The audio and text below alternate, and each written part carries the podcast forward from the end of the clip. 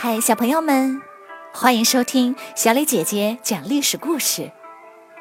我们的故事全部来自专业证实，绝不细说。每周一、三、五，来跟我一起听一段故事，了解一段中国历史吧。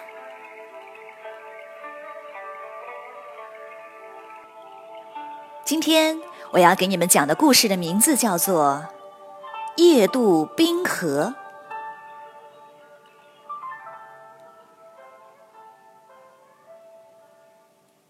王莽被杀后，绿林军进入长安，新朝灭亡了。然而，关中的豪强大多在新朝做过官，他们害怕受到牵连，都拥兵自重，不敢归顺。更始帝马上从洛阳迁都到长安，并下令，除了王莽一族，其他新朝官员一律免罪。豪强们这才同意归顺，关中渐渐安定下来。这时，远在北方的上古郡也打算归顺，郡太守就派他儿子耿弇带着奏章前往长安。谁知刚走到半路，王朗在邯郸称帝了，前往长安的路被堵住了，而且耿弇的手下都投靠了王朗，孤身一人的耿弇只好掉头回家。他听说更始帝的大司马刘秀正在附近，便前去拜见。耿弇对刘秀说：“我看这个王朗就是个假冒的。”上古太守是我父亲，渔阳太守是你老乡。只要这两个郡联合出兵，必定可以横扫王朗。这时的刘秀正进退两难，便决定和耿弇一起北上。然而，刘秀的随从都是南方人，很不高兴地说：“现在是冬天，越往北越冷，我们什么时候才能回家？”刘秀说。王朗在悬赏捉拿我们，往南走被抓住就是死路一条，往北走还有希望，这还用得着犹豫吗？大家踩在嘎吱作响的雪地上，都默不作声。不久，刘秀一行人向北到了蓟城，也就在这时，王朗的使者也到了蓟城，顿时风云突变，蓟城宣布归顺王朗。并关闭城门，四处搜捕刘秀。刘秀吓坏了，立刻带着随从从南城门冲杀出去，仓皇而逃。逃出城后，才发现耿弇已经走散了，不知去向。眼看追兵已经追了上来，刘秀顾不上打探耿弇的下落，一路向南，昼夜不停的奔逃。他们不敢进城镇，只能露宿在外。一路上寒风凛冽，大家几天都没吃东西，又冷又饿。这时前面有个驿站，刘秀壮着胆子上前大声说：“我们是邯郸派来的使者，快弄点东西给我们吃。”驿站的人不敢怠慢，赶紧端上来饭菜。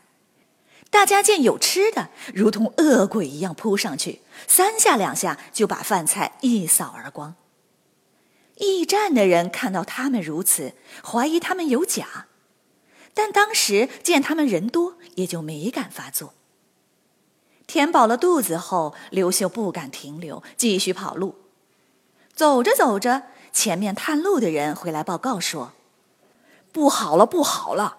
前面几十里外有条滹沱河，河水解冻了，没有桥，也没有船，我们过不去了。”大家一听，全都慌了，因为没有别的路了。如果过不了滹沱河，被追兵堵住，就全完了。刘秀也急了，叫过来一名随从，命令道：“王霸，你再去前面看看，想办法过河，快去快回。”王霸赶紧马不停蹄地飞奔到河边，只见已经融化的冰块漂浮在河面，随着河水缓缓流动。周围没有船，也没有人家。王霸想了半天，也没有想出过河的办法，只好回去报告。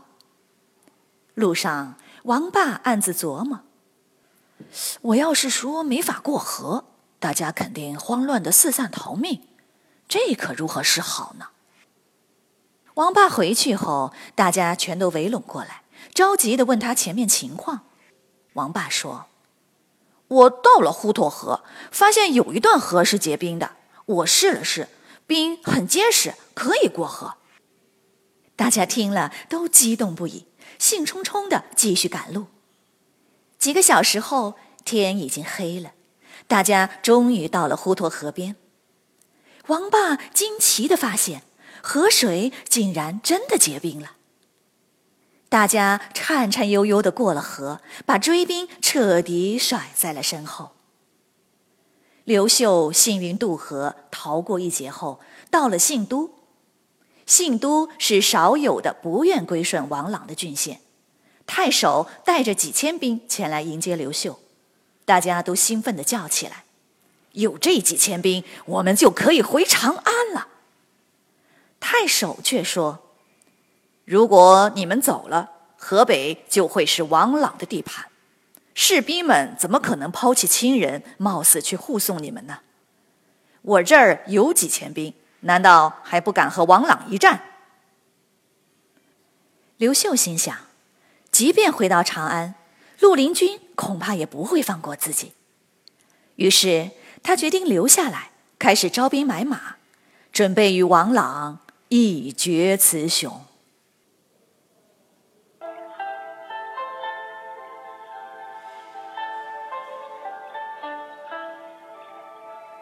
小朋友们，今天的故事就讲到这里，请你来说一说：假如大家走到滹沱河边，发现王霸说了谎，河水并没有结冰，如果你是刘秀。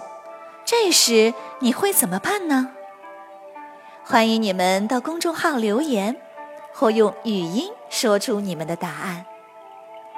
感谢你们今天的收听，我们下个故事再会。